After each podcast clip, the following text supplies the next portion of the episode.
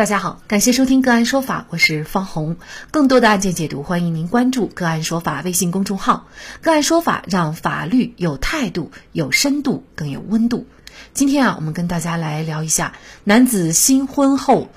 突发疾病去世，公婆要求女方返还十二万彩礼或支持。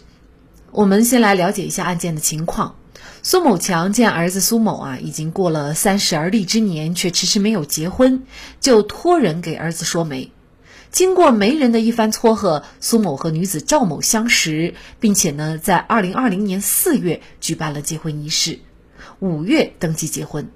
此前，苏家人给到赵某一张八万元的银行存单，还有现金十二万元作为彩礼，其中存单以苏某母亲的名字开立。密码由苏某母亲掌握，同时苏家人还给了赵某一万块钱的红包，并购买了戒指、耳环、手镯等首饰。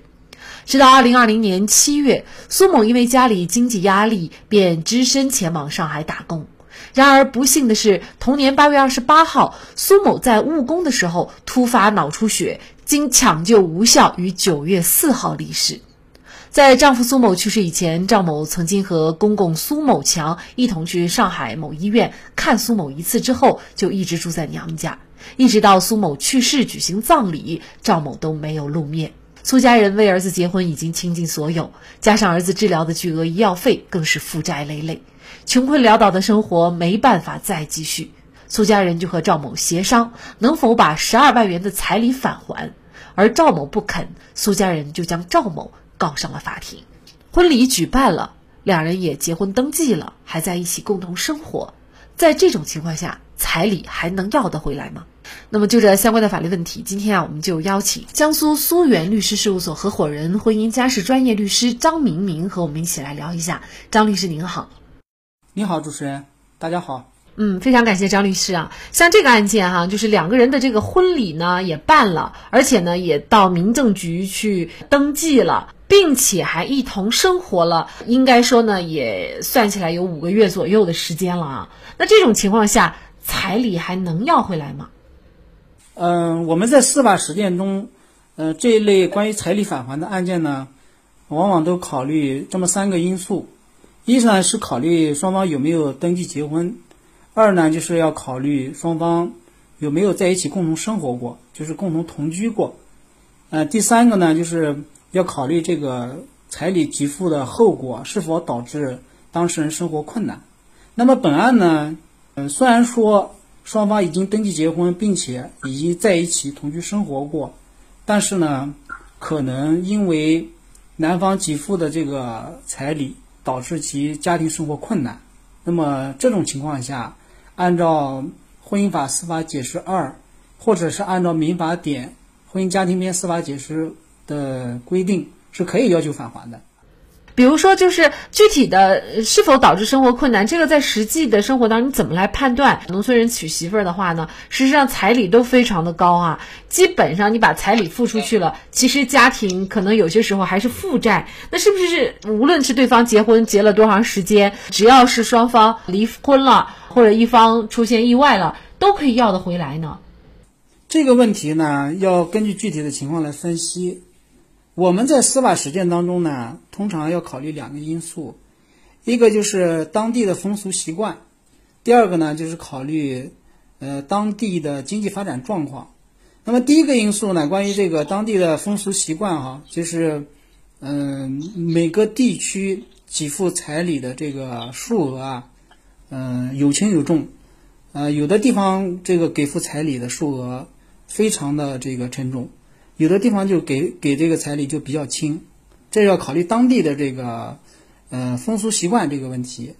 那么对于一些比如说呃给彩礼比较重的地方，法院可能对于这个彩礼返还呢就比较多。那么给的彩彩礼给的轻的话，那返还的比例就会比较小。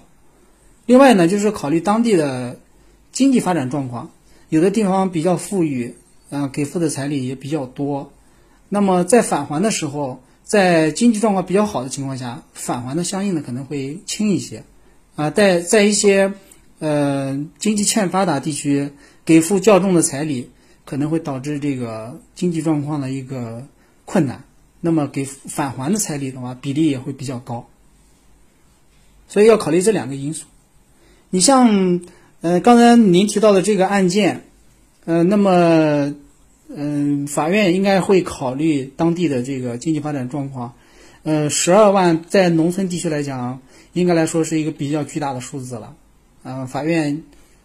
呃，可能会考虑的当地的这个经济发展状况啊，呃，要求返还比较高的一个比例。那也就是说，返还他也不一定完全把这个彩礼返还，因为据法院了解调查，就是诶两个人结婚，那么男方父母呢，向这个女方先是支付了八万元的存单，后来呢还有十二万的这个现金哈，这些都属于彩礼。那么大概能要回来多少？是全部要回来呢，还是只能要回一部分呢？我们司法实践呢，呃，综合考虑呃几个方面的因素，呃，像这个案件当中。当事人已经结婚了，并且在一起生活了时间，呃，生活了一段时间。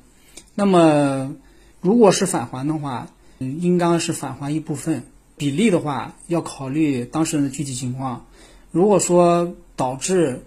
男方家庭生活特别困难，那返还的比例会高一些。如果说男方的家庭经济状况比较好，那返还的比例可能会会小一些。呃，总的来说，概括一下就是，应当是。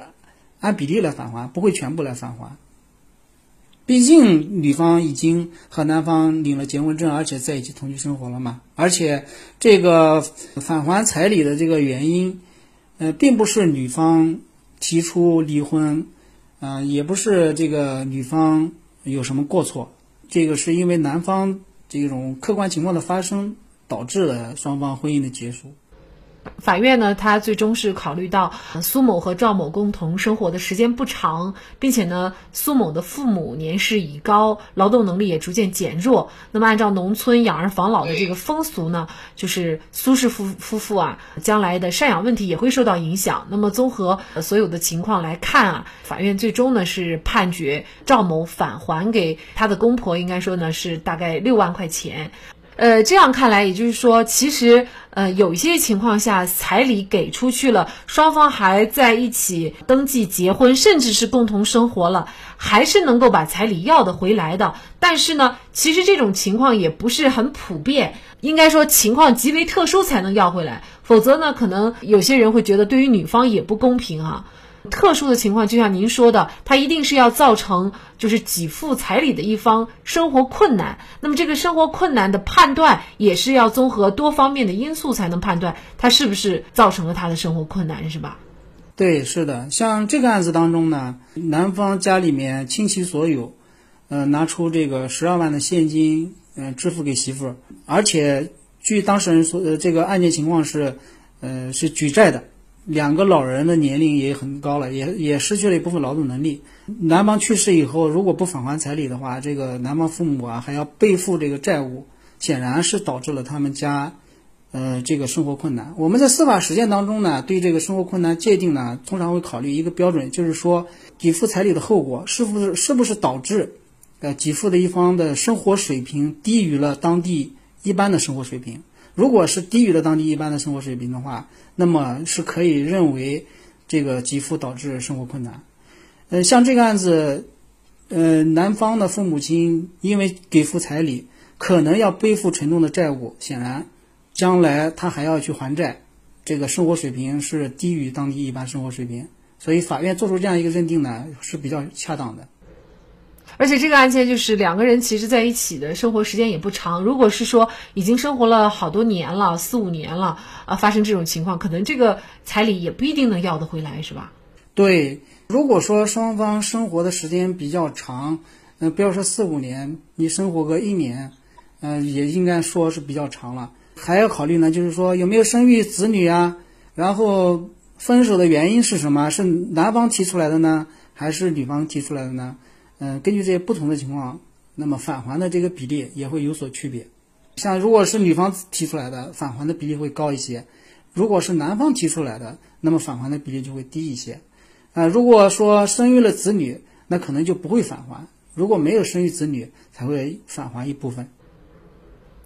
嗯，当然了，这个是走法律途径啊。事实上，组成一个家庭到最后呢，啊，因为意外，那导致的这个家庭支离破碎，其实维系家庭的主要的还是情感啊。我想，如果是呃赵某作为一个媳妇儿，发生这种意外以后呢，她能够去体谅、体恤自己的这个公婆，那么到医院呢，也能够尽到自己作为妻子的责任，去照顾自己的丈夫。那我想，公婆也不会去打官司哈。是的，所以说家庭呢是一个讲情的地方，不是一个讲法的地方。那么当然了，遇到纠纷的时候，法律只是一个最低的呃保障，还是要讲一定的情分的。应该说，无论是做妻子还是做儿媳妇儿，赵某都做得不称职。拿了彩礼钱并登记结婚，不能见到困难就退缩，在丈夫生命垂危的时候，赵某退缩了。在公婆最需要慰藉的时候，赵某离开了，不念夫妻情、婆媳情，拿着彩礼钱也确实烫手。好，在这里再一次感谢江苏苏源律师事务所合伙人、婚姻家事专业律师张明明。那更多的案件解读，欢迎大家关注我们“个案说法”的微信公众号。另外，您有一些法律问题需要咨询，都欢迎您添加幺五九七四八二七四六七这部手机号的微信号向我们进行咨询，我们会将您的问题转给我们专业资深的律师进行解答。好，感谢您的收听，我们下期节目再见。